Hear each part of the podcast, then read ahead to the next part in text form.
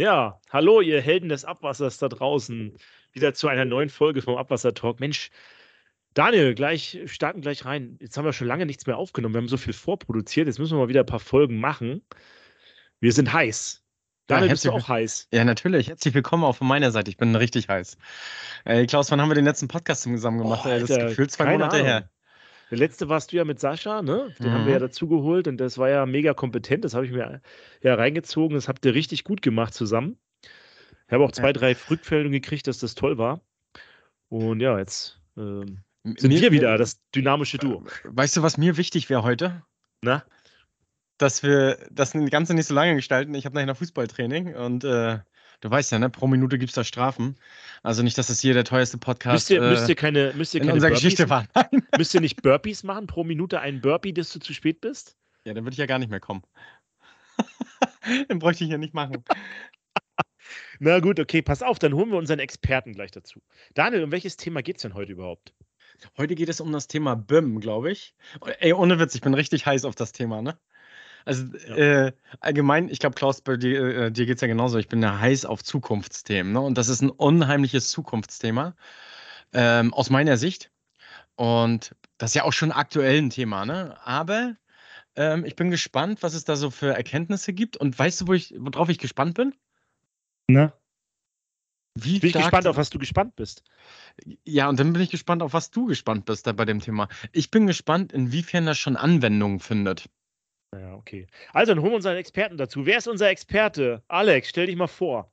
Jo, also, hallo ihr zwei erstmal. Hallo Ja, an die äh, Abwasserfreunde draußen in Deutschland und der Welt. Ja, ich bin der Alex Oehler, ähm, bin ja leidenschaftlicher Wasserwirtschaftler, sag mal so. Ähm, auch als heimlicher Botschafter unterwegs, aber mehr oder weniger ein Eigeninteresse. Ne? Also ich mache das nicht auf Berufung. Genau, bin 45 Jahre alt, verheiratet, habe zwei Kinder. Hobbys habe ich auch einige, zum Beispiel Wasserwirtschaft und BIM. Ähm, danach spiele ich noch ein bisschen Musik. Ja, kann, ich kann ein bisschen Trompete spielen, aber nicht professionell. Bin in Thüringen geboren, in Weimar. Arbeite seit 95 in Weimar in der Regel. Ja, komm vom Dorf. Das sage ich mal dazu. Das war das privat. genau. Ja, und du hast uns, du hast mich ja geflasht, als wir uns das in, in, in wo war in Göttingen, ne? In Göttingen haben wir uns Genau, kennengelernt genau. abends. Ähm, und du hast ja gesagt, du kennst den Daniel, aber du kennst ja nicht den Daniel Jering von uns, sondern den Daniel Mattig. Und deswegen haben wir, habe ich die ganze Zeit gedacht, oh, du kennst Daniel ja schon, dann laden wir den ja ein, ihr kennt euch ja schon, super. wo arbeitet, du musst noch sagen, wo du arbeitest. Du hast nicht gesagt, wo Okay. du arbeitest. Ja, jetzt können wir ein bisschen in das äh, Berufliche reinsteigen. Genau. Ähm, ich arbeite momentan für ein Planungsbüro in Achim seit ein Jahr und sieben Monaten. Genau, bin dort als ja, BIM-Berater, Innovationsmanager, wie man es auch immer nennen möge, BIM-Manager für die digitale Planung zuständig. Was hast du Ähm, vorher gemacht?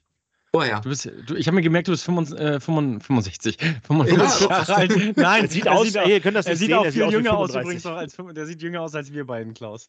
Genau. Also Alex, äh, was hast du davor gemacht? Okay, also ich habe ähm, mittlere Reife gehabt, ja, 95 und habe gedacht, was willst du werden? Ähm, Archäologe wollte ich werden, das hat nicht geklappt. Architekt wollte ich werden, hat auch nicht geklappt. Dann bin ich halt erstmal Bauzeichner geworden.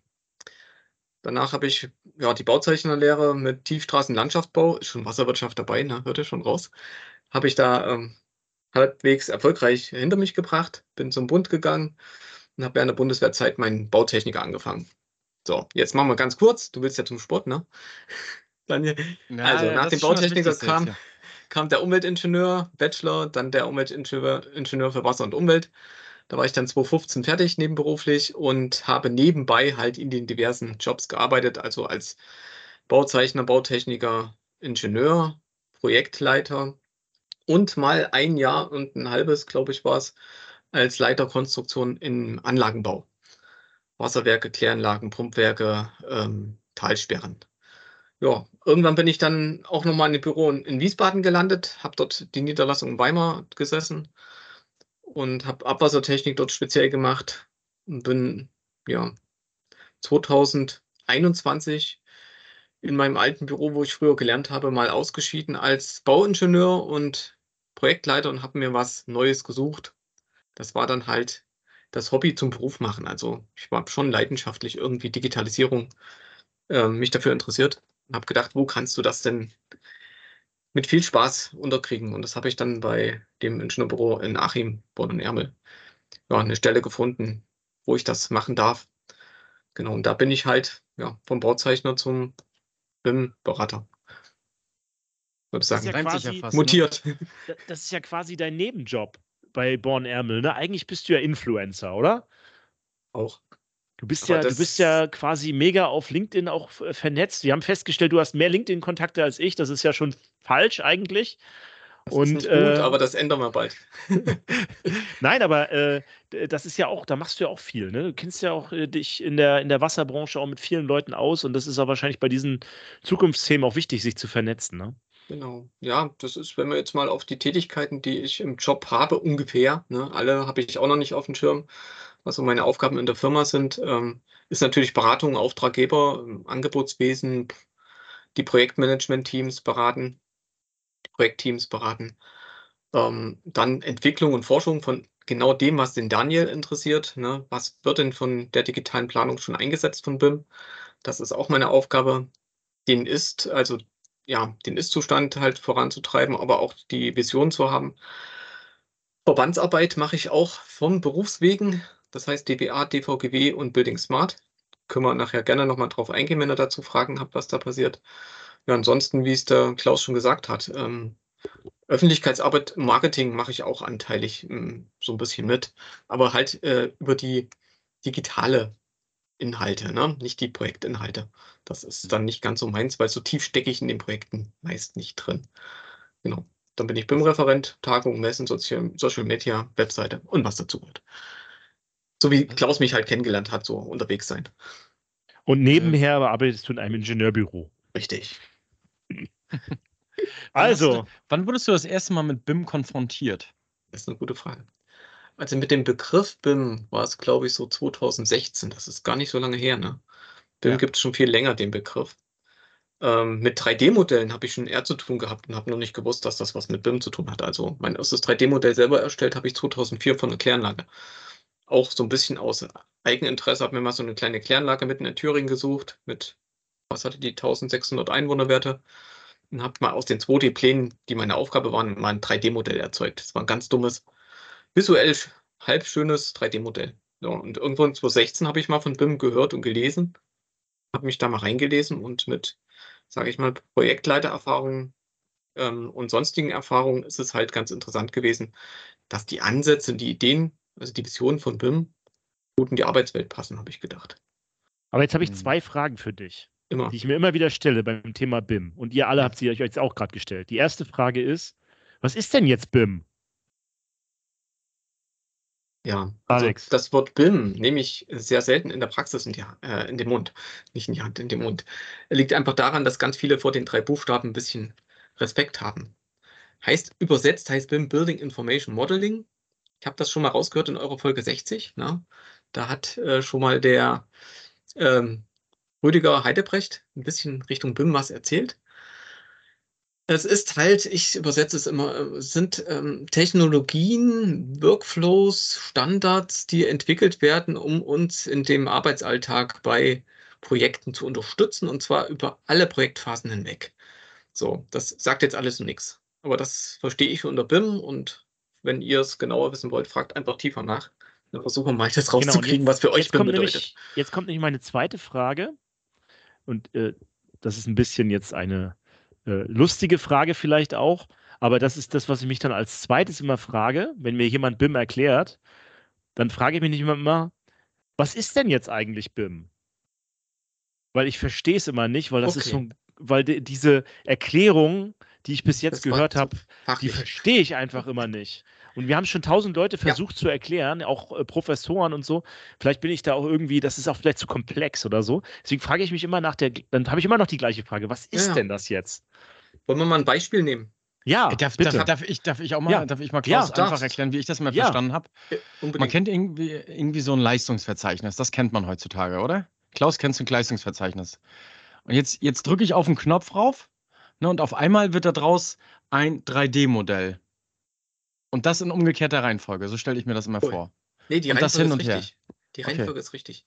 Also ich sage immer, jetzt mal dem der Erklärung vorweggegriffen, man sollte immer von der Zukunft in, in, in, in die äh, Vergangenheit denken. Also immer, was brauche ich denn wann? Wenn ich das weiß, kann ich dann dahingehend digital ähm, vorankommen. Ähm, jetzt will ich erst mal kurz Klaus seine Frage nochmal beantworten. Mal gucken, ob ich das hinkriege. Klaus, hast du mit Lego gespielt? Ja, natürlich. Gut. Äh, Daniel? Ja, ich spiele heute, Okay. ey, ohne Witz, ich spiele gerade mit meinen Kindern ganz viel Lego. Okay. Ja, meine ist Äh, aber Lego raus, Duplo. aber das, ähm, Ja, aber kurz, okay. kurz, da muss ich kurz einhaken, Alex. Ja, äh, Ich habe okay. gerade bei LinkedIn dem Herrn Moxingbird geschrieben, die haben ja diesen Kanalspülwagen Hm. ähm, äh, gehabt als Lego-Modell, das man äh, besorgen kann. Wenn ihr da alle mal liked, dann kriegen wir irgendwann so einen Kanalspülwagen mit Fett im Kanal. Äh, könnt ihr bei LinkedIn mal suchen. Moxingbird heißt das. Also Moxingbird. auch Lego übrigens, ne? Ja, das Äh, habe ich schon, und- glaube ich, mal auf der IFAD, äh, nee, nicht IFAD, was war's? Auf der Infraspray letztes Jahr gesehen. Also wenn du uns hier zuhörst, schöne Grüße oder wer sagt Ihnen das? Wir machen Werbung für dich. Also ich finde das toll. Nur zur Info und damit würde ich auch gerne mal spielen. Also Lego, ja, Genau. ich habe mit Lego gespielt. Entschuldigung. Okay. Dann stellt euch mal so einen äh, Lego-Stein Nicht vor. bezahlte Ne? Werbung, ne? Nee, äh, okay, also ein, ein, ein Spielstein. Ja. Genau, ihr wisst, was ich meine? Ja. Ähm, Gibt es ja auch verschiedene Varianten davon. Muss ja nicht das mit dem L sein. Lemmbaustein Den- heißen die. Genau, den, den Spielstein. So, den mit den vier Noppen oben drauf. Na, den Vierer. Genau. Der ist jetzt noch blau, genau. Das ist unser 3D-Modell. Also den gibt es jetzt einmal ähm, real in deiner Hand und dann nochmal virtuell auf deinem Rechner. So, der real in der Hand, ne, der, den siehst du, der ist blau, der hat vielleicht noch einen Zentimeter mal einen Zentimeter mal 0,7 in der Höhe. Ja, irgendwelche Abmaße, mehr weißt du gar nicht von dem Ding, was du in der Hand hast. Jetzt nimmst du aber das gleiche, den digitalen Zwilling äh, in deinem Rechner und packst ein paar Informationen dran. Ne? Zum Beispiel, wer ist der Hersteller? Wann wurde das Ding hergestellt? Äh, welches Material ist es denn? Ja, die Abmaße nochmal, vielleicht die Farbe, die Dichte, vielleicht die Abschreibung, vielleicht auch das, das Leb die Lebensdauer. Wann zerfällt denn dein Legostein?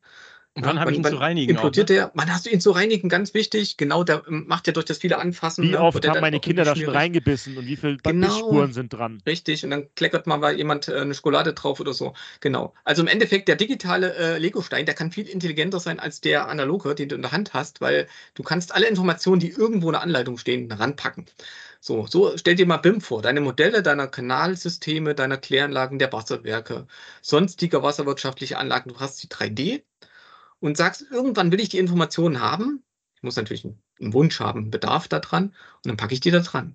So, und wenn ich jetzt meinen LV erstelle, so wie es der Daniel gesagt hat, dann drücke ich auf den Knopf und kriege die Informationen, um mir neue Steine zu bestellen. Ähm, damit ich denselben blauen wiederkriege, kriege ich dann aus dem digitalen Zwilling raus. Dann kriege ich den Bobs ins LV, kann es rüberschicken zu dem Hersteller und dann kriege ich nächste Woche ein, schönes Paketchen mit vielen neuen blauen Steinen, die genauso die Eigenschaften haben wie dein alter blauer Stein. So ungefähr. Also das ist mal ein Anwendungsfall gewesen des Modells, was man damit machen kann. Du kannst natürlich virtuell auch versuchen, aus 100 blauen Steinen mal eine Pyramide zu bauen und dann erstmal prüfen, ob das geht. Wenn es geht, machst du es dann analog nach. Also das wäre auch ein BIM-Anwendungsfall. Simulation deines Baufortschrittes. Man kann alles mit Lego erklären im Endeffekt. Hast du jetzt so ein bisschen. Ahnung, was BIM ist? Also, äh, ja, ich habe mich natürlich auch ein bisschen blöd gestellt, weil natürlich wusste ich das alles schon vorher, ist ja klar. Ich wollte ja nur für unsere Zuhörer, Okay. weißt du? Ähm, nein, also äh, das ist natürlich ein sehr komplexes Thema. Ne? Also ich stelle mir das halt immer so vor, also ganz ehrlich, ich komme eigentlich aus der Mo- Automobilbranche. Die ersten vier Jahre habe ich gemacht und dann äh, in, in, da hatten wir alles in 3D. Ne? Da wurde Mhm. nur in 3D geplant und in 3D konstruiert und das Auto 3D zusammengesetzt. Das war ist vor 15 Jahren gewesen. Ne? Ich bin Ja. auch schon alt. Ja, noch nicht so alt wie du, aber auch alt. Und ähm, äh, da hatten wir das alles schon. Und dann kam ich in die Abwasserbranche und da haben wir mit 2D-Papierplänen auf einmal gearbeitet. Ne? Also ich habe ja immer diesen Spruch, unsere Branche ist anderen Branchen immer zehn Jahre hinterher. Und wo ich mich dann immer frage, okay, muss das so sein? Warum sind wir da? Warum, warum kommt das jetzt erst so? Ne? Also diese Frage, ähm, liegt das, woran liegt das? Das Dass eine die gute Frage. Automobilbranche das schon hat und wir das noch nicht haben? Oder war das noch nicht nötig? Oder, oder wollen wir das einfach noch nicht? Oder das, ja, keine Ahnung. Daniel, hast du eine Idee? Ich muss noch überlegen. Ich, ich, ich glaube, es ist einfach, weil es zu teuer und so, weil der, der Sinn und der Nutzen nicht erkannt wird und wurde, ne? Ähm, Das zweite, glaube ich, eher. der Nutzen. Ja, okay. Und die Angst davor, dass es teuer ist, natürlich. Ne? Definitiv. Genau. Und weil natürlich, ähm, ich sag mal, vielleicht auch die Zwänge bei der Automobilindustrie höher sind. Ne? Der Druck ist höher, effektiver, wirtschaftlicher, innovativer und vielleicht auch ein bisschen an den Arbeitsmarkt ja, ähm, orientiert, ne? Fachkräftemangel, sich umzustellen. Und das muss die viel eher schaffen, weil die waren einen höheren Wettbewerb. Wir Wasserwirtschaftler sind wahrscheinlich nicht in so einem hohen Wettbewerb, dass irgendjemand sagt, wenn wir das nicht machen, zum Beispiel wir Deutschen, na, dann machen es die anderen und kommen zu uns und planen und, und bauen die Wasserwerke. Das ist ja nicht so und die Kläranlagen. Das, ja bei uns passieren auch die Planungsstriffe hintereinander und Automobilbranche sind das halt tausend Leute, die Richtig. an so einer C-Klasse da mitarbeiten, gleichzeitig, wo Tests passieren, jeder muss sein Bauteil irgendwie reinbringen, mhm. alles wird eingekauft. Ist halt auch sehr viel schneller und komplexer, ist schon alles richtig. Trotzdem habe ich mich immer gefragt, habt ihr mal ein komplexes Rüb mit einer 2D-Zeichnung versucht zu verstehen. Mit Klärüberlauf, Beckenüberlauf, Drossel, äh, Zulauf, Ablauf, wo sind welche Einbauten drin, äh, Radien und so weiter. Wo hast du studiert, Klaus? Ich? Ja. Bin, also äh, zweimal, Rostock und Weimar. Ja. Also das erste war Wirtschaftsingenieurwesen in Rostock und natürlich in Weimar, in dieser tollen Stadt äh, Wasser und Umwelt. Da haben wir übrigens ja. auch gerade einen Podcast zu aufgenommen mit dem Professor Bayer. Ähm, das aber interessiert egal. mich. ähm, da habe ich auch gelernt. Also dort habe ich in diesem blauen, ich habe ja Fernstudium gemacht, in diesem blauen Büchlein von der DBA, habe ich das ähm, mir auch erarbeitet. Und dann konnte ich es mir dann irgendwann vorstellen. Ich musste natürlich auch 2D-Pläne machen, also konstruieren, zeichnen. Ne, von wie schwer ist, klar, eigentlich, ist komplex, ist komplex. Wie schwer ist es eigentlich als Bauzeichner, wenn man dauerhaft in 2D denkt, auf einmal eine nächste Dimension dazu zu bekommen und sogar eine vierte Dimension? Das, das Schöne ist, es ist gar nicht schwer, weil ich schon in der Ausbildung, meine ersten Skizzen, die ich machen musste, waren äh, Isometrien, Zentralperspektive. Ich musste, bevor ich meine erste Kläranlage zeichnen durfte, diverse Würfel und Zylinder und Pyramiden miteinander verschneiden und mir dann eine Abwicklung ausdenken. Und das alles im 2D mit Hand auf dem Papier. Also ich habe wirklich meine ähm, ersten zwei Jahre nicht am Computer gearbeitet. Und daraus muss man automatisch 3D denken. Die Zeichner haben immer 3D gedacht. Sofort. Das verlernst du sofort, Och, weil geht. zum Beispiel in der Automobilindustrie ist es so, die denken gar nicht in 2D, die konstruieren das in 3D Okay. Und machen dann aus dem 3D-Modell eine 2D-Zeichnung zum Anfragen bei irgendwelchen Herstellern oder so, ne? Oder schicken gleich das 3D-Modell zum Hersteller.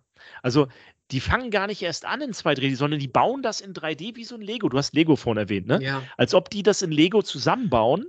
Und teilweise konnten unsere Konstrukteure im, im Automobilbereich gar nicht mehr in 2D denken.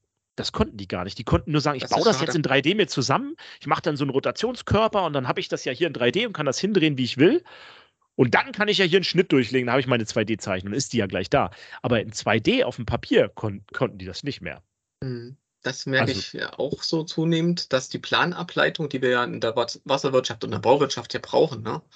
Also die wenigsten auf der Baustelle nehmen das Modell per Tablet in die Hand oder VR-Brille oder HoloLens. Das Thema fand ich cool letztens. Ähm, ähm, nehmen das in die Hand und setzen auf und, und bauen dann draußen das, was wir äh, planen zum Beispiel. Das machen ja die wenigsten. Das heißt, die 3D-Modelle sind immer noch wesentliche Grundlage, um für die Baustelle Informationen abzuleiten. Und das sind Listen, Pläne ja, und sonstige Inhalte.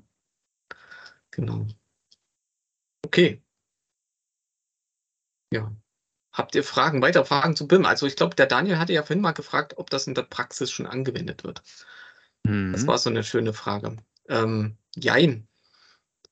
Ja, in also einigen. Projekten, nein, nicht in allen und auch nein, nicht überall und in allen Büros oder für alle Auftraggeber.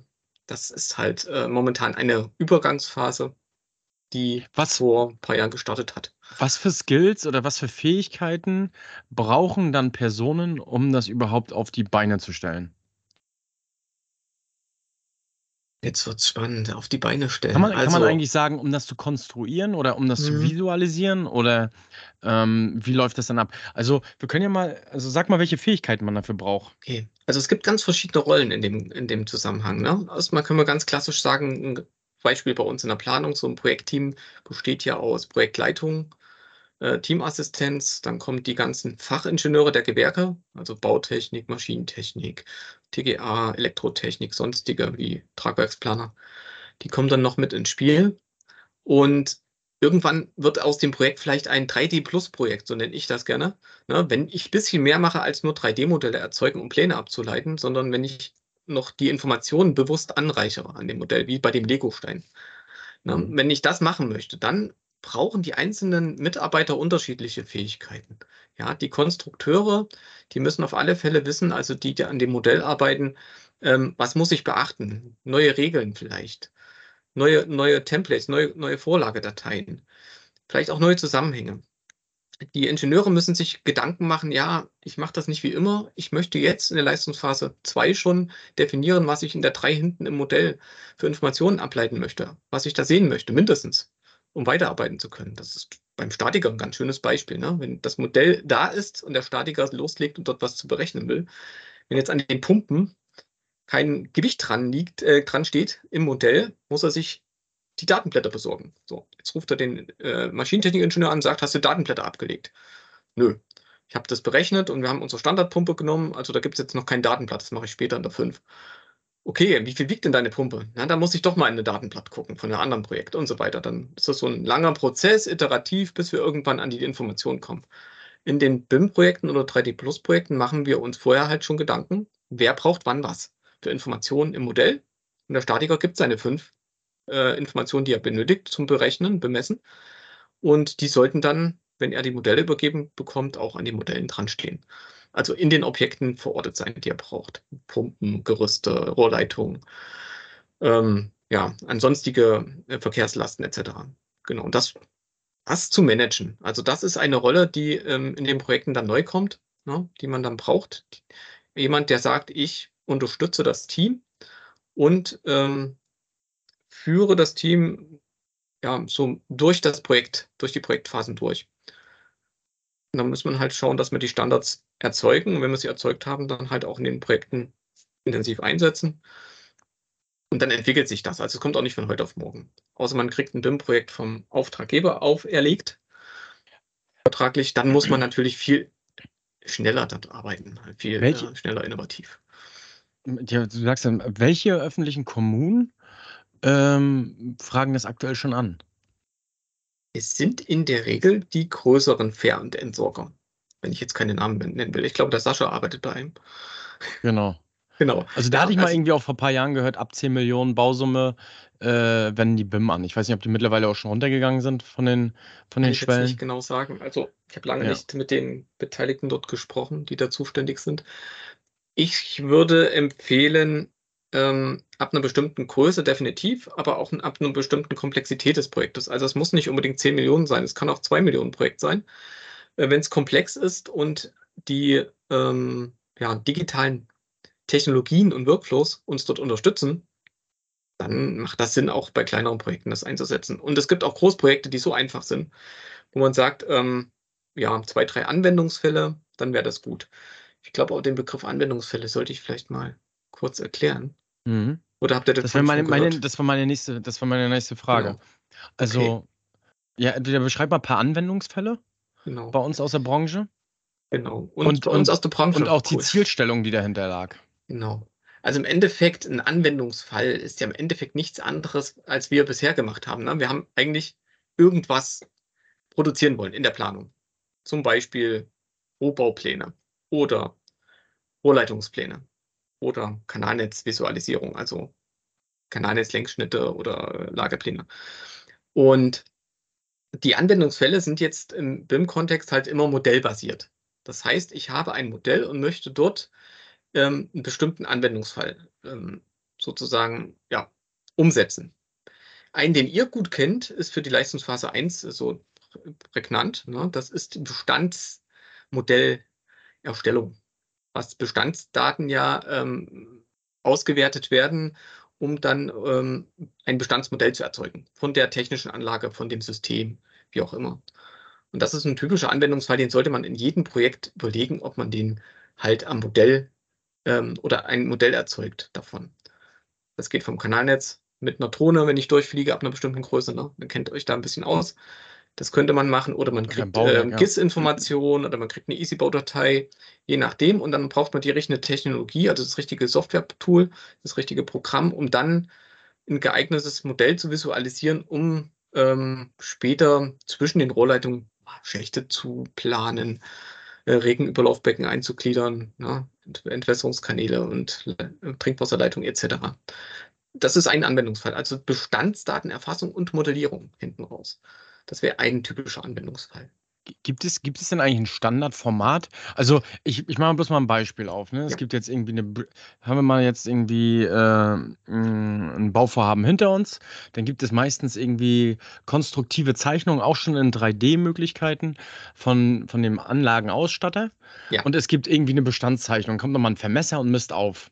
Mhm. So, und das beide wird aber, beides wird nicht vereint meistens. Das sind zwei separate Punkte. Genau. Manche Betreiber vereinen das schon, aber viele noch nicht. So, und ähm, gibt es irgendein Standardformat, worauf man sich geeinigt hat, wo man dann alles miteinander verschneiden kann und so weiter? Ja, also es gibt ein international gültiges offenes Standardformat, wo es alles vereinigt werden soll in Zukunft. Momentan ist das ähm, ja, schon in einer guten Ausprägung. Also es ist das IFC-Format, Industry Foundation Format, wenn mich nicht alles täuscht, ich müsste nochmal googeln. Ähm, Im Endeffekt ist es das offene Austauschformat für die Baubranche, äh, für 3D-Modelle. Ähm, Im äh, Maschinenbau ist das meistens das Step-Format. Das können auch alle Maschinenbauer, genau. Klaus kennt das, der Nick. Und ähm, das IFC-Format baut sogar auf der äh, Step-Struktur auf. Also es ist sozusagen ein, ja, ein Geschwisterchen geworden oder aus, aus dem Step-Format mit entstanden. So habe ich es mal gehört. Von denen, die es erfunden haben, vor vielen, vielen Jahren. Ne? Das soll schon mindestens 15 Jahre alt sein. Ähm, also, oder noch älter. Genau, und dieses IFC-Format wird von Building Smart international ähm, fortgeschrieben und es wird auch ähm, jede Version ISO standardisiert, äh, standardisiert. Das heißt, es ist ein internationaler Standard, um ähm, Bauwerksmodelle oder Anlagenmodelle äh, zwischen Softwareprodukten, zwischen am Projekt Beteiligten auszutauschen. Und dieses Format kann schon ganz schön viel. Momentan wurde die Verkehrswege eingegliedert. Das Format heißt dann IFC 4x3 oder 4.3. Das ist das aktuellste. Jetzt versuchen gerade die ganzen Softwarehersteller ihre Im- und Export-Schnittstellen auf das Format auszurichten. Die Wasserwirtschaft ist da leider noch nicht so tief äh, verankert. Aber Du da hast ja können vorhin wir das, du hast das ja noch das drauf zu sprechen. Bedeutet, be- warte mal, da muss ich noch einmal reingrätschen. Bedeutet das, wenn ich jetzt ein GIS-System habe bei mir im Verband und äh, zukünftig mein GIS-Anbieter äh, schafft dazu die Schnittstelle zu diesem Standardformat, Ja. kann ich mir das in mein GIS importieren und ich sehe sofort dieses Modell? Das geht nicht nur später so, das geht auch jetzt schon. Wir haben das in Weimar mit der Uni mal gemacht, mit einem äh, Kanalnetz rund um die Herderkirche. Da haben wir von dem äh, Kommunalservice Weimar uns die EasyBau-Datei besorgt. Ein Dienstleister hat uns eine IFC draus gemacht, die wurde in, auf äh, eine Plattform hochgebeamt und dann konnten wir mit einem Augmented Reality äh, Tool sozusagen die unterirdische Infrastruktur im IFC-Modell anschauen, aber auch in der Realität mit einem Tablet äh, vor Ort anschauen, was da unter der Erde ist. Also das ist schon sehr weit fortgeschritten. Das, was noch nicht geht in die, diesem EFC-Modell mit den Systemen, es gibt noch keine standardisierte ähm, ja, Klassenkatalog, nennen die das. Also im Endeffekt Objektkatalog. Die Objekte sind teilweise einfach unbekannte allgemeine Bauelemente. Das Rohr, der Schacht, das Schachtbauteil, ne? der Schieber, der Deckel. Das sind alles Bauelemente, die gibt es noch nicht standardisiert. In der Regel, also Schacht gibt es schon, das heißt, glaube ich, Manhole äh, oder der Deckel obendrauf. Das ist schon standardisiert wegen den Verkehrswegen. Die müssen ihre Straßenentwässerung ja auch definieren. Also dort wurde das mit reingenommen, aber sowas wie Regenüberlauf oder, oder ähm, Drosselschacht oder ähm, ja, Fallschacht oder wie, was es alles gibt im System, alles, was Wasserwirtschaft spezifisch ist, ist für die Netze noch nicht definiert. Gibt, da habe ich mal noch eine Frage. Jetzt, ich weiß, wir gehen jetzt ziemlich tief rein, ne? aber ich habe Ja. mal noch eine Frage. Gibt es denn schon Anbieter und Hersteller, nehmen wir einfach mal einen Pumpenhersteller X, der dann auf seiner Homepage sagt, ey, hier, lade dir dieses Format runter, das kannst du direkt als Objekt ne, in BIM integrieren. Gibt es das ja schon? Ja, unterschiedliche Ausprägungen, unterschiedliche Qualitäten gibt es definitiv. Die eine Firma aus Dänemark ist da sehr äh, Vorreiter gewesen, da gibt es schon viele Jahre, auch allgemeine anonymisierte ähm, Modelle. Das heißt, da weiß nicht jeder, dass das KSB oder Vilo oder Flügt oder Grundfos ist, sondern man sieht es man sieht's ihm an, wenn man äh, in der Branche unterwegs ist, aber sehr allgemein gehalten und die haben dann Prozessanschlüsse schon dran für Saugseite und Druckseite und für E-Technik. Also es gibt schon sehr intelligente Pumpenbauteile, die für diverse Software, Modellierungssoftware ähm, zur Verfügung steht. Ich will nicht okay. immer so viele äh, Namen nennen. Ich versuche ja. mich da ein bisschen rauszureden. Genau, und das gibt's. Wichtig ist, diese Austauschformate sind der nächste wichtige Schritt für alle Anwendungsfälle.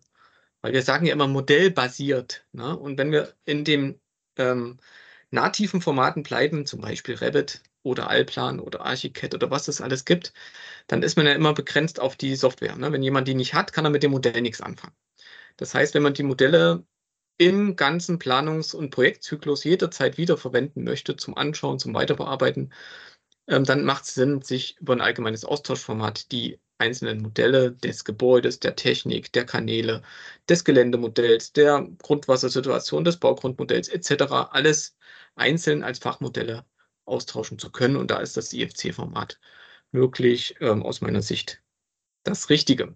Muss ich auch sagen, ich stehe auch dazu, weil ich ja bei Building Smart Mitglied bin. nee, muss ich da nicht. Also ich, ich werbe dafür, sagen wir so.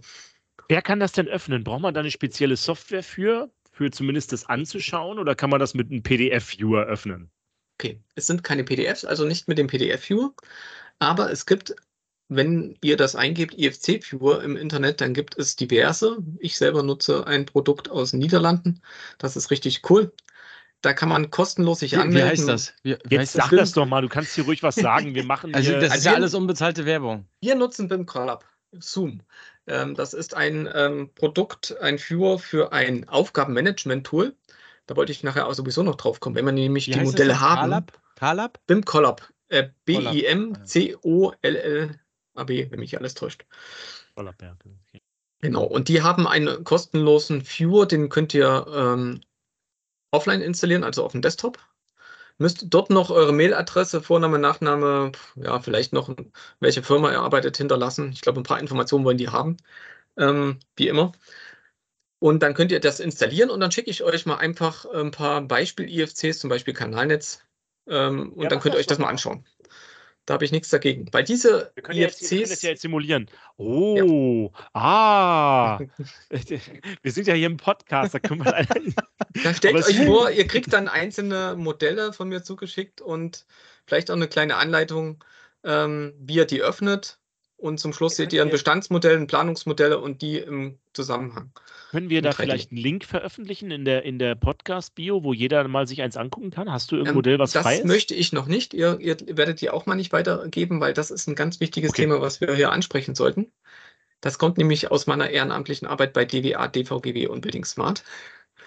Dort gibt es Bestrebungen oder äh, was heißt Bestrebung? Dort gibt es schon äh, Handreichungen, die ihr euch angucken könnt. Das heißt, DBA hat ähm, ein Merkblatt rausgebracht mit DVGW zusammen. Das ist das äh, bei DBA M860 und bei DVGW das äh, W1070. Das sind, aber Inhalte sind die gleichen, bitte nur einmal kaufen. Ne? da oder dort. Ähm, ja, die vertreiben das beide und das, da geht es um Teil Blatt, Blatt 1 geht es um allgemeines äh, Themen BIM in der Wasserwirtschaft und ähm, dann arbeiten jetzt bei DWA, DVGB äh, vier Arbeitsgruppen dran, um die nächsten Merkblätter aus dieser Reihe zu erstellen. Und bei zwei dieser Arbeitsgruppen bin ich dabei. Und wir erstellen dort halt Anwendungsfall-Steckbriefe. Das heißt, wir denken uns mal die klassischen Anwendungsfälle aus dem Hochbau und überlegen, wie passen die in die Wasserwirtschaft. Genau. Jetzt fühle ich mich richtig prominent, Klaus, wenn wir das erst, also sowas Ihr kriegt das vorab kann, und dürft mir natürlich ein Feedback geben, ob das überhaupt Sinn macht, was wir da tun. Ihr seid dann so unsere Crash-Test-Dummies. Und ähm, nee, wir werden, also Ziel ist, ähm, die Modelle, die im, unter Kontext Building Smart erzeugt werden, also ich erzeuge die unter als Building Smart Mitglied, in Kooperation mit DWA und DVGB, die haben sich also zusammengesetzt und geeinigt, dass sie gemeinsam die Wasserwirtschaft voranbringen wollen ähm, werden dann in den DBA-Merkblättern ähm, die Anwendungsfälle beschrieben. Wie kann ich dann mit den Modellen vielleicht Kollisionsprüfungen äh, durchführen? Wie kann ich Qualitätsprüfungen durchführen? Und die Modelle werden, wie gesagt, zum Download später bereitgestellt. Die sind auch noch nicht so schön aufbereitet, dass ich sie der Welt präsentieren möchte. Aber das ist das Ziel Ende des Jahres, dass diese Modelle für den einen Anwendungsfall ähm, dann fertig sind, der Steckbrief fertig ist und vielleicht wird ja eine KA-Bericht ähm, daraus, ne? wo dann steht, den Down, den, äh, die EFC-Dateien könnten Sie sich unter diesem Link downloaden. Ähm, das muss aber noch zwischen Building Smart und DWA dann auch nochmal freigegeben werden. Ziel ist es jedenfalls, dass wir BIM zum Anfassen machen möchten und nicht immer nur mhm. Theorie. Mhm. Und das ist so langfristig halt auch das Ziel, dass wir Pumpwerke ähm, bereitstellen, vielleicht auch Wasserwerke, Kläranlagen, so Auszüge deren, ne, wo man runterladen kann und sagen kann, ich gehe mal durch ein fiktives Pumpwerk, schaue mir das mal an. Wenn jemand eine VR-Brille hat, guckt er sich es in der VR-Brille an, kann sich das ähm, dort hochladen. Also wir wollen das, die Digitalisierung in der Wasserwirtschaft ein bisschen auch zum Anfassen machen. Ähm, ihr könnt die dann bekommen und ähm, ja, stelle mir das gerade so vor, ne? Jetzt, weil wir jetzt äh, den, oder der Zusammenhang zwischen Lego und BIM, Ja. ein gutes Beispiel fand ich das. Wenn wir jetzt bei BIM was konstruiert haben, dass wir bloß noch auf Knopfdruck drücken und dann kommt ein Lego-Set raus. Geht das auch? Oh, diese KI, die, die muss noch jemand erfinden, aber jetzt hast du natürlich äh, in die große Podcast-Runde die Idee gestreut. Ja, Ja, richtig. Also wird, ich denke mal, in einem halben Jahr wird es das geben. Mhm. Ja. Ja, Klaus, du bist, äh, glaube Bei ich, James Bond gibt es das Ja. ja. schon. Den letzten, wenn ihr gesehen habt, der hat so eine Kugel genommen. Ja. hat die in den Bunker da reingeschmissen und dann hat er sofort ein 3D-Modell gehabt und hat gewusst, wo die Gegner stehen. Klaus Ja, muss ein das- Mikrofon in die Hand nehmen. Oh ja, Aber ja- hört mich glaube, schlecht. Also, jetzt, äh, ja. wie gesagt, äh, der hat so eine Kugel gehabt, hat die dann in den Raum geschmissen und hat sofort ein 3D-Modell gehabt. Und das hat er gleich online zur Verfügung gehabt für seinen Q und der hat ihm gesagt, wo muss er die Genau. Granate hinschmeißen. Du, ich meine, ähm, ihr habt das ja, wie gesagt, in der Folge 60 schon mal alles gut durchgespielt. Ich war so begeistert ähm, von dem Rüdiger Heidebrecht, wie der das erklärt hat. Also die Wasserwirtschaft ist dran, die DWA ist dran. Wir müssen uns nur noch ein bisschen vereinigen, also die einzelnen Arbeitsgruppen, ja, sage ich mal. Und ähm, dann äh, geht da auch ein großer Wurf. Ähm, wir sind auch da dran an der Vernetzung gerade unter den Arbeitsgruppen. Wie gesagt, die Anwendungsfälle, die wir gerade bearbeiten, einer davon heißt halt Kollisionsprüfung von geplanten Leitungen mit Fremdleitung. Na, dann ist die Frage, wie kriege ich die Fremdleitung modelliert? Die geplante, okay, das kann die Software, mit der ich plane. Jetzt muss ich nur die ganzen sonstigen Träger öffentlicher Belange, die im Erdreich versteckt sind, auch noch alle ins Modell kriegen und dann noch mit einer gewissen Genauigkeit oder Ungenauigkeit, je nachdem. Das wird dann in den Steckbrief beschrieben. Die Idee ist ja auch, dort Funktionsräume noch zu platzieren, wo man sagt, okay, ich weiß nicht, wo liegt das Telekom-Kabel, ich mache mal einfach einen Meter-Korridor. Dort wird das wohl liegen. Mit dem Korridor möchte ich jetzt mit meiner ähm, Abwasserleitung nicht kollidieren. Und wenn man das modelliert hat, kriegt man eine gewisse Planungsgenauigkeit hin, die dann vielleicht auf der Baustelle auch den Baubetrieben äh, hilfreich ist. Genau. Äh, jetzt kommen wir nochmal, äh, also was so ein bisschen mir noch fehlt, sind so äh, die Zielstellungen dahinter. Also Okay. lasst uns mal versuchen, den Sinn dahinter, äh, den, also den, den Leuten zu vermitteln, die vielleicht damit noch gar nicht Kontakt hatten. Was ist Genau. jetzt das Ziel? Mhm. Einfach auch mal mit einer Anekdote, die vielleicht mal in der ehemaligen Bauleitung oder sowas aufgefallen ist und wie das mit BIM verhindert hätte werden können. Okay. Verhindert werden, wow. ähm, okay, also Grundvoraussetzung für BIM-Anwendungsfälle ist in der Regel ein Modell. Ne? Das muss uns klar sein. Ohne Modell, ohne 3D-Modell lässt sich schlecht die digitale Planung ähm, vorantreiben oder die BIM-Anwendungsfälle ähm, klarstellen. Stellen wir uns einfach vor, Bau, wir sind auf, in der Bauleitersitzung im Container drin und äh, wir blättern mal wieder die ganzen Pläne durch. Ne? Und ähm, jeder bringt seinen Plan mit äh, von seinem Gewerk und der Elektriker stellt fest, mein Plan ist vorbei. Dann sagt der, ähm, was weiß ich, Schadungsbauer und der Verfahrenstechniker oder der, der Anlagenbauer, ja, meine sind auch schon vom Juni, dann legen die unterschiedliche Arbeitsstände hin von Plänen, gucken drauf, äh, versuchen die übereinander zu legen, um zu schauen, wer behindert wen, wo. Und jetzt macht einer auf einmal den, äh, den Beamer an und äh, schmeißt das 3D-Modell, weil ja die Pläne aus diesem abgeleitet wurden, an die Wand und sagt, kommt, Jungs, zeigt mir mal, was ist euer Problem? Wir navigieren dort an die Stelle hin, schauen es uns von allen Seiten an und dann finden wir gemeinsam eine Lösung. So, und jetzt haben wir die Lösung gefunden und es muss was ummodelliert werden, ne, damit es passt. Jetzt äh, fangen alle an, in ihren 2D-Plänen zu Redlining zu machen. Die nehmen Stift und malen da drin herum, ja, hier muss das geändert werden, da das. Jetzt wünschen sich alle, oh, jetzt waren wir schon im Modell, jetzt haben wir diese Tür oder diesen Durchbruch schon angeklickt gehabt, wir waren schon dorthin, haben hin navigiert, jetzt machen wir wieder irgendwas Analoges. Also der nächste Schritt wäre also an dem Modell zu kommunizieren. Dann heißt dem Modellierer, der 100 Kilometer oder 200 Kilometer weiter im Büro sitzt, zu sagen, bitte den Durchbruch größer, dann sind alle glücklich. Ne? Den Durchbruch einen halben Meter breiter. Das heißt, ähm, BIM unterstützt uns dann mit dem auch offenen Austauschformat BCF, auch vom Building Smart, BIM Collaboration Format. Ähm, diesen Standort, wie ich in dem Modell geschaut habe, auf diesen Durchbruch, inklusive der Anmerkung des ganzen, der ganzen Leute, die in der Bauberatung teilgenommen haben, ähm, beamen wir über die Cloud rüber zum Konstrukteur. Und wenn ich morgen wieder ins Büro komme, ist das Modell schon fertig. Und zwar genau der Durchbruch von den 150 im Bauwerk, den sich alle angeschaut haben. Weil wir am Modell kommunizieren, weil wir das Modell sozusagen als, als Transformationsmedium, als ja, als Informationsaustauschmedium nutzen.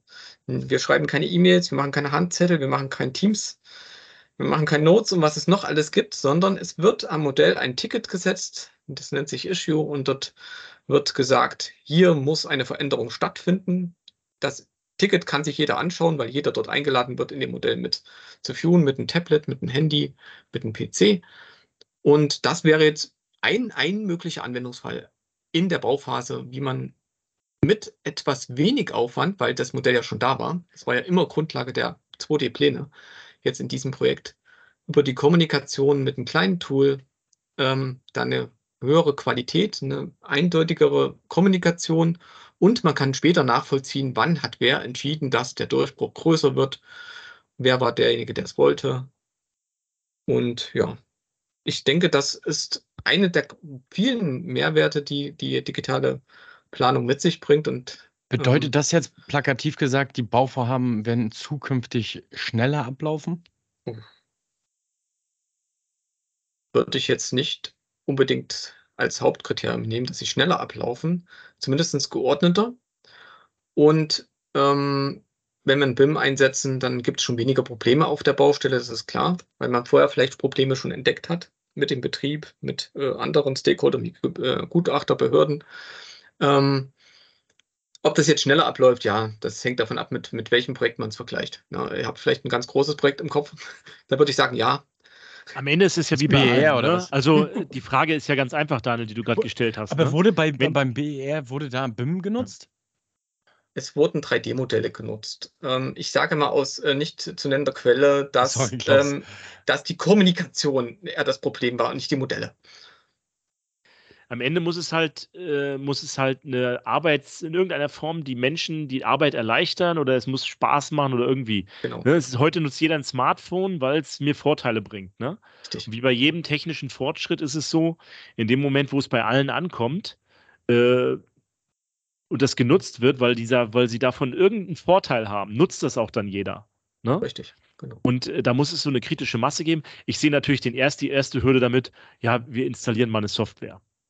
Oh, Wer in der Kommune kann das selbstständig tun, ne? Das, was du Richtig. vorhin gezeigt hast. Da wird es schon schwierig. Auf dem Handy in der Software, du hast mir ja auch einiges gezeigt in Göttingen und äh, oder, oder auf dem PC mal eben mal schnell was installieren, um so ein I wie heißt die Dateiformat nochmal? IFC. IFC-Format anzuschauen. Ne? Ja. Ich kann das, ja, aber der, ja. der kommunale äh, Kollege kann das halt nicht eben mal, ne? Genau. Und vielleicht hat man auch Angst vor, ein bisschen damit umzugehen und so weiter. Also muss es mir schon eine große Arbeitserleichterung oder Vorteil bringen, äh, weil Management bei Mufti mäßig wird man das nicht einführen können. Richtig. Na? Das ist ähm, wie die Einführung von, von GIS-System, oder? Ja. In, in es gab auch dort Dienstleister. Ne? Man müssen bedenken, in den 90er Jahren, wenn die ersten GIS-Systeme in die sag ich mal, mittelgroßen Fernentsorger eingeführt wurden oder Städte, dann gab es ja meistens äh, Büros, die als Dienstleister fungiert haben und äh, die Pflege, die Wartung, die, äh, ja, die, das Nachziehen von neuen Informationen übernommen hat und eigentlich die Leute in den, ähm, bei den Unternehmen, bei den Fernentsorgungsunternehmen in der Regel am Anfang nur die Modelle oder die fertigen Informationen genutzt haben. Ne? Das heißt, die waren eher Nutzer, die haben es gar nicht selber gepflegt. Das heißt, sie hatten geviewt. Ne? Die haben die Informationen abgegriffen aus der Datenbank. Ähm, je nachdem, wie groß das Team ist, was dahinter steht, also von One-Man-Show bis hin zu großen Fernentsorger mit, mit, mit, mit 20 äh, Personen, müssen da ganz verschiedene Lösungen gefunden werden. Und es müssen natürlich auch Dienstleister wieder äh, mit ins Boot kommen. Das ist klar. Na, ich stelle mir jetzt mal vor, vielleicht so, ähm, was würde mir dann helfen? Also, wenn ich jetzt 3D durch ein Bauwerk durchlaufen könnte, ne? Wir fliegen mit einer Drohne durch, die fliegt vielleicht automatisch wie so ein Rasenmäherroboter da im Schacht rum. Da arbeiten wir ja dran, dass wir das irgendwann schaffen. Das ist ja so die Vision, mit einer Drohne durch den Kanal zu fliegen. Dann ist das alles aufgenommen und dann kann ich sagen, jetzt gehe ich mal hier durch den Kanal durch, virtuell, Ja. ne? mit einer Ja. Brille am PC und kann mir da mal angucken, wie es da drin aussieht in den Bauwerken, ohne da jetzt hinfahren zu müssen. Ne? Berlin, Großstädte oder so, fahre ich durch die halbe Stadt, bin den halben Tag unterwegs, nur vielleicht eine Stelle kurz angucken zu können. Wenn ich das habe, das wird wahrscheinlich jeden überzeugen. Wenn das easy peasy, usability-freundlich funktioniert, super. Ne? Das wäre vielleicht sowas, was Genau. man zeigen müsste. Ich kann auch Frage hier daher. empfehlen, dass ich. Okay, mach du. Ja.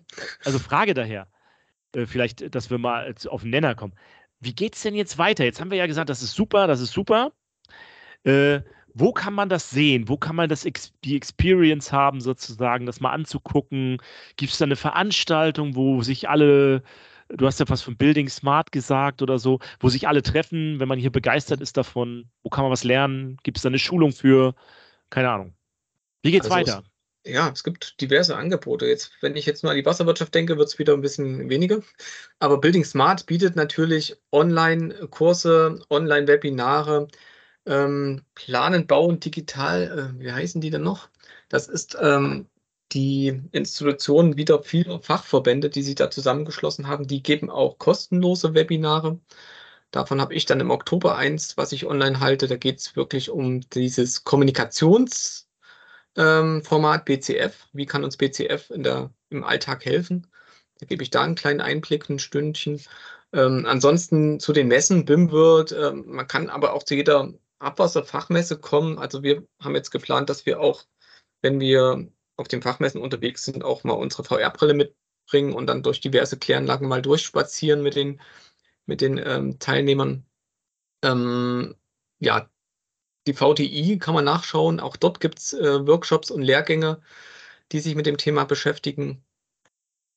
Es wird vorangehen und ähm, man kann auch nur empfehlen, einfach mal fragen, Netzwerken. Ne? Wenn man eine Frage hat, wenn man einfach eine Vision hat, ich hätte gerne ja, meine Kläranlage im 3D, aber wozu brauche ich das, ne? wenn man das Geld in die Hand nehmen will? Warum brauche ich den Bestand in 3D? Ne? Also die Beratung zu suchen, ähm, welche Anwendungsfälle passen denn zu mir, zu meiner Firma, zu meinem Unternehmen? Was wären denn die nächsten Schritte, die mich wirklich mal voranbringen? Ein Beispiel aus dem Ruhrgebiet, da haben wir letztens ähm, dieses BIM Collab Zoom ähm, vorgestellt und auch die ganzen IFC-Dateien der Bestandsbauwerke äh, und, und Anlagen und haben das mal vorgestellt im Anlagenbetrieb und der hat gesagt, wow, super, ich habe mehrere Kläranlagen zu betreiben.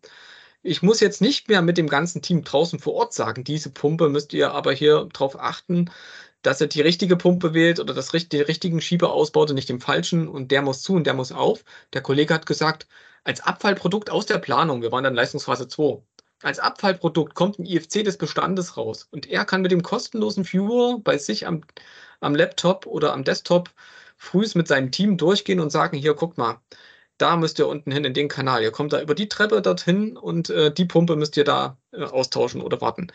Dann sagt er, für die Arbeitsvorbereitung hätte er nie gedacht, hat er auch nie gewollt, hat er auch nie beauftragt, hat er jetzt ein Modell. Ja, also man muss sich wirklich Anwendungen raussuchen und rausarbeiten, wo die 3D-Modelle helfen. Also modellbasierte Arbeitsvorbereitung hätte ich es jetzt mal genannt. In der Leistungsphase 9 Plus, also nach dem Bau, ja, im Anlagenbetrieb, die Vorbereitung am Tablet. Das ist ja auch schon gang und gäbe in der Wasserwirtschaft. Ne? Habe ich letztens mich belehren lassen. Die ERP-Systeme einiger Fernentsorger, da werden ja die Anlagen gepflegt und wenn der Monteur draußen ist oder der Abwasser, die Abwasserfachkraft und irgendwas verändern soll draußen, haben die auch schon Tablets. Und dann gehen sie ins ERP-System rein und sagen, ach, der Rechen ist es, ach, das ist das Wartungsblatt und dann gucken sie sich die Wartungsblätter an. Ja, dem fehlen manchmal halt in großen Anlagen noch die Modelle, wo sie dann sagen können, wie komme ich da hin? Lotst mich vielleicht sogar mein System da irgendwie hin? An diesen Schieber mit der AKZ-Nummer, die man nicht aussprechen kann. Ähm, ja, das, das sind so alles so Visionen und, und Anwendungsfälle.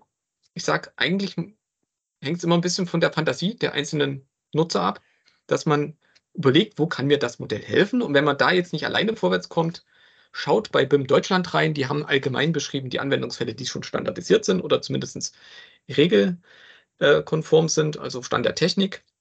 Und äh, seid gespannt auf die DWA-Merkblätter, wo wir Abwasserwirtschafts- oder wasserwirtschaftsspezifische Anwendungsfälle vorstellen werden. Also ich habe jetzt so im Kopf einen, wo man im Modell prüfen kann, ob alle technischen Einbauten in den Räumen oder in den Schächten ähm, passend zur Ex-Zone, die dort herrscht, ähm, sind. In der Planung schon. Ne? In der Planung einfach sagen, zeig mir alle Schieber grün, die dieselbe Ex-Zone haben wie der Raum und zeig mir alle ähm, Pumpen rot ähm, ähm, im Ampelsystem, wo die vielleicht Zone 2 haben und da drin herrscht Zone 1. Das ist jetzt übertrieben, ne? aber auch sowas am Modell, Qualitätsprüfung der Planung, Qualitätsprüfung des Ist-Zustandes, wie auch immer, dass man sowas macht. Das sind so Ideen, wo man sagt, die Wasserwirtschaft abholen. Kollisionsprüfung von Leitung oder Ex-Schutz ähm, ähm, Vorgaben und Angaben im Modell prüfen. Jetzt habe ich mal noch eine Frage. Ja. Und zwar, ähm, BIM ist ja jetzt, äh, haben wir das einmal umrissen. Wie sieht es denn aus mit dem digitalen Zwilling? Wo sind da die Schnitt Schnittmengen? Was ist das? Mhm. Okay, da will ich mich jetzt nicht so tief ähm, in die Nesseln setzen. Digitaler Zwilling. Ich sage immer Also digitales ist- Abbild.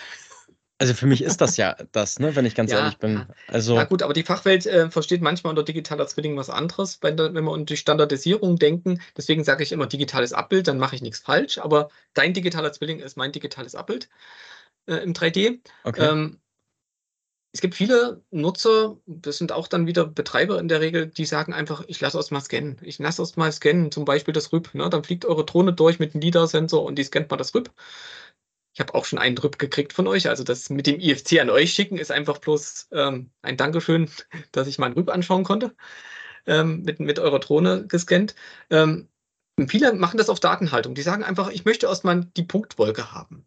Ja, ich lege mir die ins System, ich tue die ordentlich ablegen nach einem gewissen ähm, ja, Klassenkatalog oder nach einer gewissen äh, Struktur, ja, AKS-System, AKZ-System oder sonstiges und lege mir die erstmal auf die Server. Und wenn ich dann an diese Stelle ran muss und will eine Bedarfsplanung machen als Betreiber, ähm, dann habe ich schon mal die, den Scan. Der Scan stellt von dem Tag, wo ihr gescannt habt zum Beispiel, wirklich ähm, den Ist-Zustand dar und ist viel in der Regel viel aktueller als die Pläne, die irgendwo rumkullern. Wo wir gar nicht wissen, ob es ein Ausführungsplan ist, wo ein Stempel Bestandsplan draufgehauen wurde, was früher oft gemacht wurde. Ich äh, rede da aus Erfahrung. Ähm, ja, und das ist dann ähm, wirklich meine Empfehlung, wenn man irgendwas zukünftig äh, verändern möchte auf einer Anlage oder in einem Netzsystem, mit scannen lassen. Das kann nicht schaden. So, und dann nach Bedarf nachmodellieren lassen für den Bedarf. Ja, möchte ich eine Schadenskartierung der, ähm, des Tragsystems, also der Wände, der Decken machen, dann äh, muss ich natürlich schauen, dass ich beim Modellieren darauf achte, was sehe ich in den, in den, in den 3D-Fotos, in den LIDAR-Punktwolken. Ne? Sehe ich da irgendwelche ja, Abplatzungen an der Oberfläche? Haben wir Fotos noch von der Stelle mitgemacht, gleichzeitig mit der Kamera? Haben wir ein Video davon? Kann ich mein Bauwerk in verschiedene Schadenskategorien unterteilen, meinen Kanal? Ja, dann machen wir das für den Anwendungsfall. Möchte ich dort unten aber einfach nur sagen, ich möchte eine hydraulische Bemessung machen, dann interessiert mich eher der benetzte Umfang, ne, das Volumen. Dann muss ich nicht darauf achten, dass die Wand halt in verschiedene Kategorien unterteilt modelliert wird, sondern das wird eine Wand von unten nach oben oder ein Rohr von A nach B, eine Haltung und da reicht das. Und für den nächsten Anwendungsfall brauche ich fast jedes Muffenrohr modelliert. Also ihr seht, das Modell sollte immer für den Nutzen geeignet aufgestellt werden. Und die Bestandsdaten, was jetzt ja, Datenbanken sind, GIS oder EasyBau-Format oder andere XML-Formate oder halt eure Punktewolke, ähm, die sollte man trotzdem informativ da haben, damit man relativ schnell ähm, eine Entscheidung oder eine, ja, irgendeinen Prozess anschieben kann. Also BIM, wie gesagt, die drei Buchstaben einfach mal ein bisschen so in den Hintergrund stellen und sagen, was brauchen wir denn? Ja, was, wie kann uns die Technologie, wie können uns die Workflows und die Personen, die da in der Richtung unterwegs sind, wie können die uns helfen, uns in unserer Lebenslage, also Arbeitswelt, äh, zu unterstützen. Wie gesagt, von Bedarfsermittlungen äh, durch Betreiber oder, oder Investoren bis hin zum Betrieb der technischen Anlage.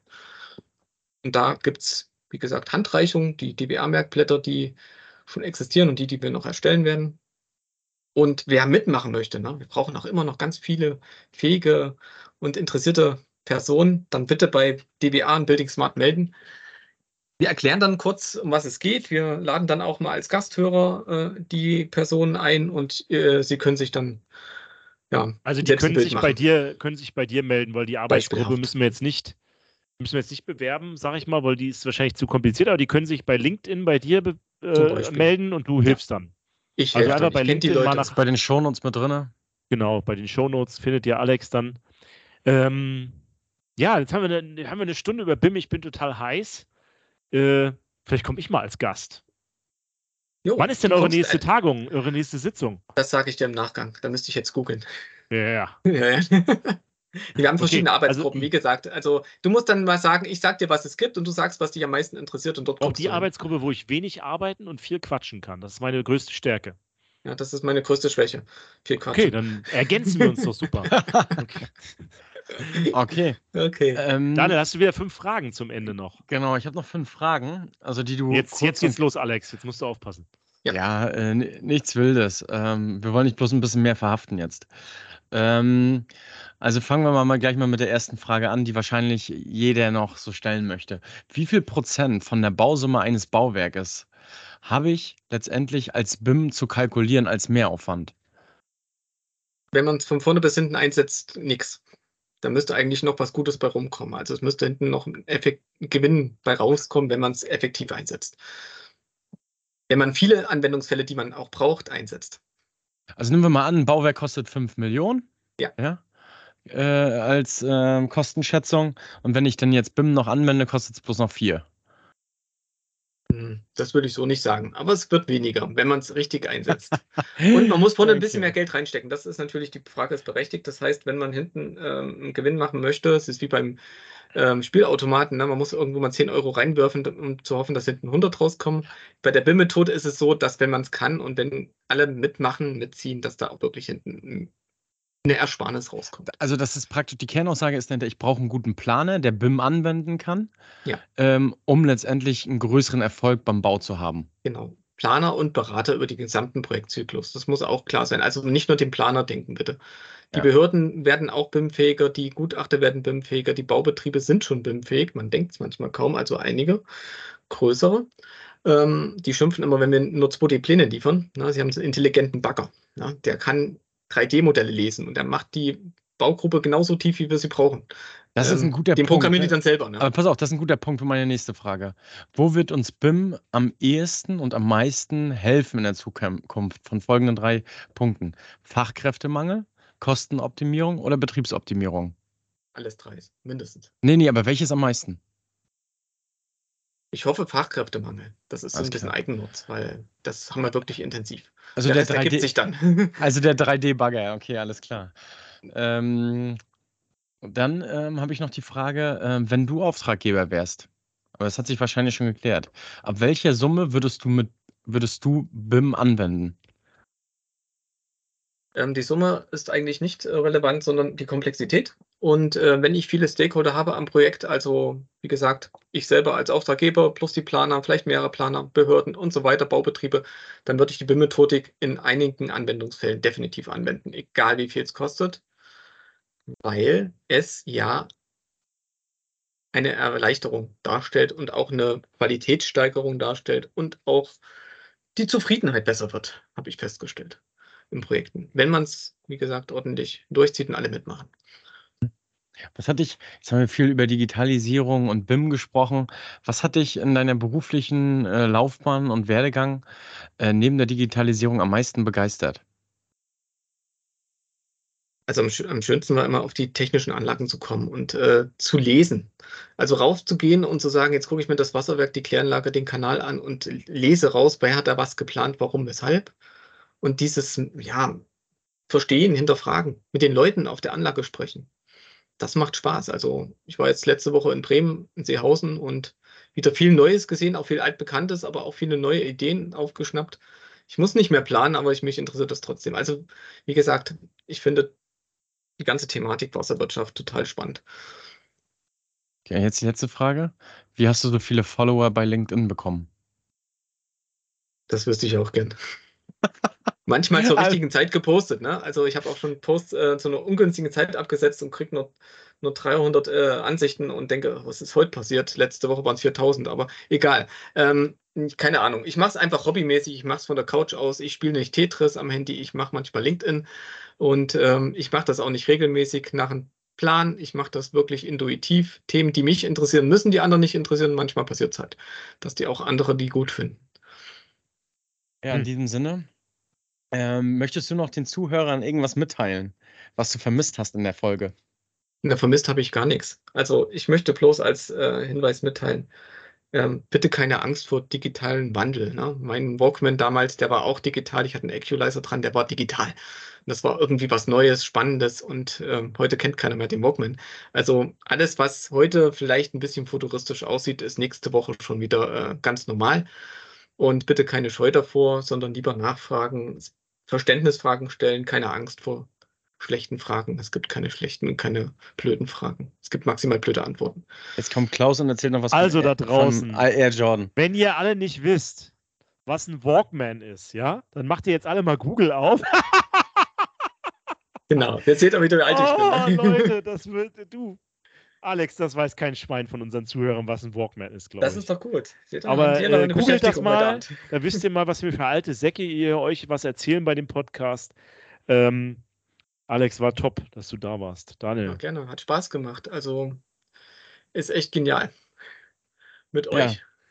Und ich höre Ich- mir die nächsten Podcasts auch wieder an. Also immer wenn ich unterwegs bin mit dem Auto, ihr habt es wahrscheinlich schon auf Instagram gesehen, ähm, da versuche ich dann euren Podcast zu hören. Ich habe ja noch ein paar Folgen nachzuholen. Alles klar. Okay. Ja, ich danke euch auch. Äh, Klaus, hast du noch wie immer irgendwelche letzten Worte? Ja, Leute. Pantarei, das Wasser fließt immer bergab. Haut rein. Ciao. Schöne Woche. Tschüss.